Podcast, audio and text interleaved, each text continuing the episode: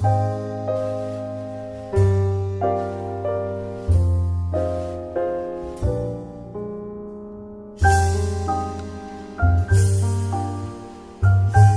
este video quiero dejarles información amplia sobre qué ocurre cuando termina la floración en orquídeas phalaenopsis. Recibo muchas preguntas acerca de casos de orquídeas que pierden todas sus flores al mismo tiempo o en las cuales ocurre la caída abrupta o espontánea e inesperada de las flores. Este video quiero que les ilustre cómo debe ser una condición normal o típica de la manera en que va a ocurrir la caída de las flores después de la floración en estas plantas el, final de la floración va a observarse con pérdida de turgor de las flores. El turgor no es más que el contenido de agua de cada flor y en general de cada órgano de la planta. Si podemos observar aquí, esta flor ya ha perdido su turgor. Pueden observar que la venación, debido a que ya el agua es de mucha menor cantidad, dentro de los pétalos y sépalos y todos los componentes de las flores, se empieza a ver muy marcada la venación en todos los componentes. Además, tiene un aspecto cerrado porque ya no hay contenido de humedad o él va disminuyendo. Al final lo que va a ocurrir que el pedicelo de la flor también se va a ir secando y él se va a caer espontáneamente desde el punto de inserción con la vara floral. ¿Cuáles son las flores que van a ir perdiendo su turgor o cuál es la secuencia? La secuencia típica sería la primera flor que abrió, que es la más basal en la vara floral, es la primera que se va a ir secando y la primera que se va a caer.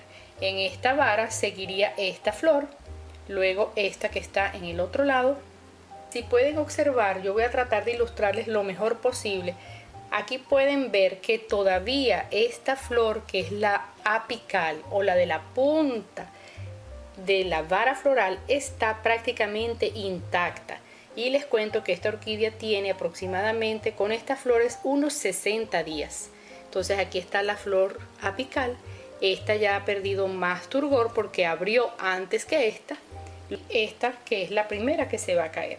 Otro aspecto importante que les voy a mencionar en este video es que las flores se van a ir secando, pero aún así conservan su color casi hasta el final cuando se produce la caída. Fíjense este caso.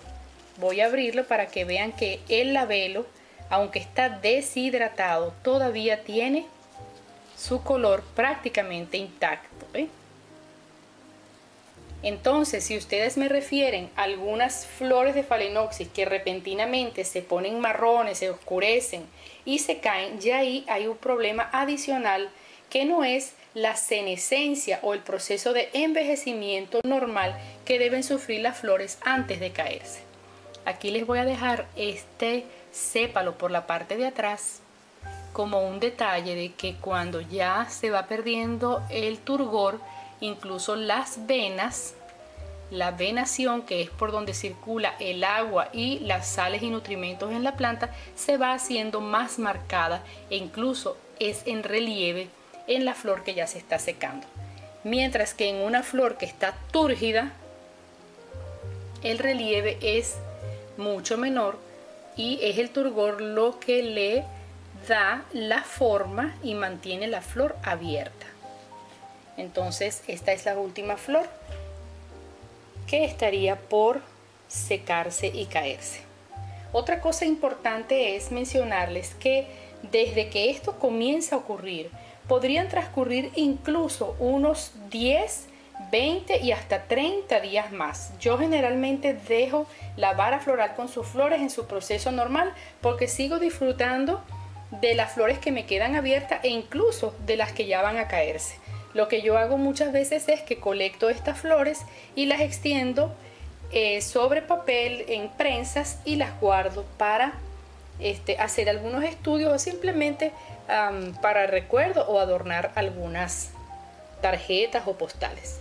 Este video tenía muchas ganas de hacérselos y quería dejarles esta información sobre qué hago, cómo sé si el proceso de senescencia floral, que no es más que envejecimiento de las flores, es normal en mi orquídea phalaenopsis.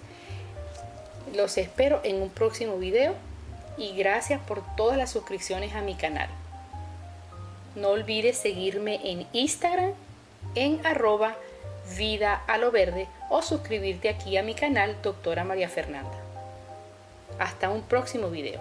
Chao.